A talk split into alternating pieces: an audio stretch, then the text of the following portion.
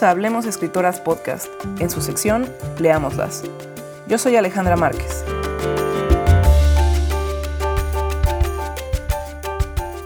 Brujas, Alfaguara 2019, es una novela que comienza con un feminicidio. Escrita por Brenda Lozano, Ciudad de México, 12 de junio de 1981, el texto teje historias que no solo desvelan la violencia de género que aqueja a México, sino que también muestran múltiples formas de ser mujer y de vivir la sororidad. Lozano, nombrada una de las mejores escritoras jóvenes latinoamericanas como parte de la lista Bogotá 39 en 2017, tiene en su repertorio obras como Todo o Nada, Tusquets 2009, Cómo piensan las piedras, Alfaguara 2017 y Cuaderno Ideal, Alfaguara 2014 cuya traducción a cargo de Annie McDermott fue publicada en 2019 por Charco Press con el título Loop. Colabora en medios como El País y Letras Libres, donde no solo queda clara su pasión por la literatura y la cultura, sino también su compromiso con el feminismo en México y su certero análisis de la violencia contra las mujeres en un país donde se cometen 10 feminicidios al día. Es por ello que no ha de sorprendernos que en Brujas Lozano entrelace diversas historias para hacernos pensar tanto en la violencia como en las relaciones familiares, la identidad y el empoderamiento femenino. La novela comienza in medias res con el asesinato de Paloma, la prima de Feliciana, una curandera del pueblo de San Felipe que no habla español pero que domina el lenguaje, una técnica espiritual proveniente de los pueblos originarios con lo que cura lo que la ha convertido en una celebridad internacional, un personaje que nos refiere a la mítica y legendaria María Sabina. Zoe, una periodista de la Ciudad de México que viaja a la población para saber más del caso, la conoce. El encuentro de ambas resulta revelador para la investigadora, quien paulatinamente se va interesando más y más en la curandera y su vida, a la vez que en una especie de Bildungsroman va descubriendo en el camino cosas que no sabía de ella misma y su relación con otras mujeres. Algo característico en la obra de Lozano es el lugar prioritario que el lenguaje ocupa.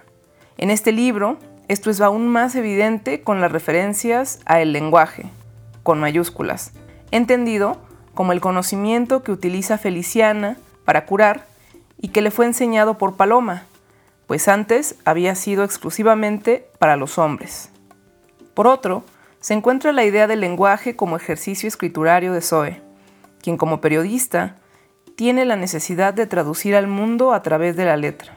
Sin embargo, y a manera de un discurso más contestatario a un sistema hegemónico, Lozano da un lugar fundamental a la oralidad como posibilidad viable de crear conocimiento. Esto se ve en la obra, en los capítulos donde Feliciana es la voz narrativa pero es necesaria la intervención de un intérprete para comunicarse con Zoe, tal y como si fuera una sesión espiritista de la curandera. Los otros personajes femeninos que actúan de manera paralela son Leandra y Francisca, hermanas de Zoe y Feliciana respectivamente. Este paralelismo le sirve como herramienta para articular distintos escenarios y realidades sobre mujeres de orígenes distintos y circunstancias diferentes. La relación entre hermanas se vuelve un leitmotiv que funciona como espejos. Las hermanas son lo que no tenemos, ellas son lo que no somos y nosotras somos lo que ellas no son, nos dice Feliciana. Y es que las cuatro protagonistas en su diferencia se complementan. La violencia es la que iguala a Leandra con Francisca, ya que al ser ambas víctimas de una violación, son voces de todas las habitantes de un país en donde cada día 10 mujeres son asesinadas. La novela explora también la sororidad y la hermandad, en la imagen de Zoe y Feliciana, quienes en su gran indignación intentan ayudar a sus hermanas a sanar. En entrevista para la revista Celdas Literarias de la Universidad del Claustro de Sor Juana, Lozano apunta la influencia que en ella tuvo el libro Calibán y la Bruja, de Silvia Federici, de donde proviene el título de su libro. Este texto también la llevó a pensar en el personaje de Feliciana como una bruja al ser curandera, pero también como un personaje no sexualizado que al vivir al margen de la sociedad no participa directamente en el capitalismo. Es bien sabido que en una percepción llena de prejuicios y descalificaciones, la idea de las brujas se ha ligado en repetidas ocasiones con lo que el feminismo en repetidas veces ha ratificado, la idea de una mitología que se ha construido en torno a las mujeres en donde son villanas y con ello se justifica el ser sujetos de persecución.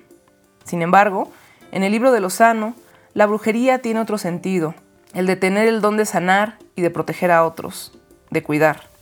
La madre de Zoe es también capaz de saber cuando sus hijas corren peligro, creando así una red de cuidado femenino a partir de esos dones. Lozano escribe que todas las mujeres nacemos con algo de brujas para defendernos. Y es que las mujeres en la obra se cuidan entre sí al hacer uso de sus instintos y experiencias compartidas en una sociedad que las victimiza.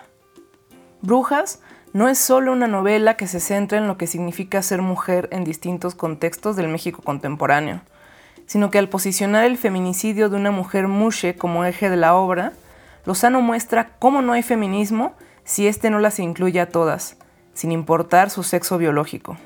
Es precisamente la muerte de Paloma la que propicia el encuentro entre Zoe y Feliciana, la que lleva a Francisca a explorar sus dones con el lenguaje. Es ella la que apunta que Paloma fue asesinada por su identidad de género, mostrando también cómo el no ser cisgénero posiciona a los sujetos en constante peligro debido a la violencia y al machismo.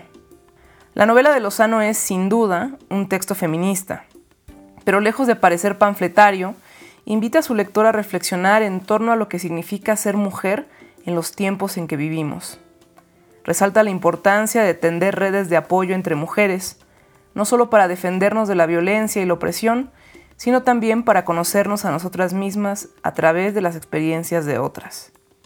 A esto se aúna su excelente pluma, que por medio de un texto que alterna las voces de sus protagonistas, logra captar la atención de su lector quien inevitablemente quiere saber más detalles sobre sus vidas, cómo llegaron a ser quienes son y cómo esto se ve influenciado por las relaciones humanas.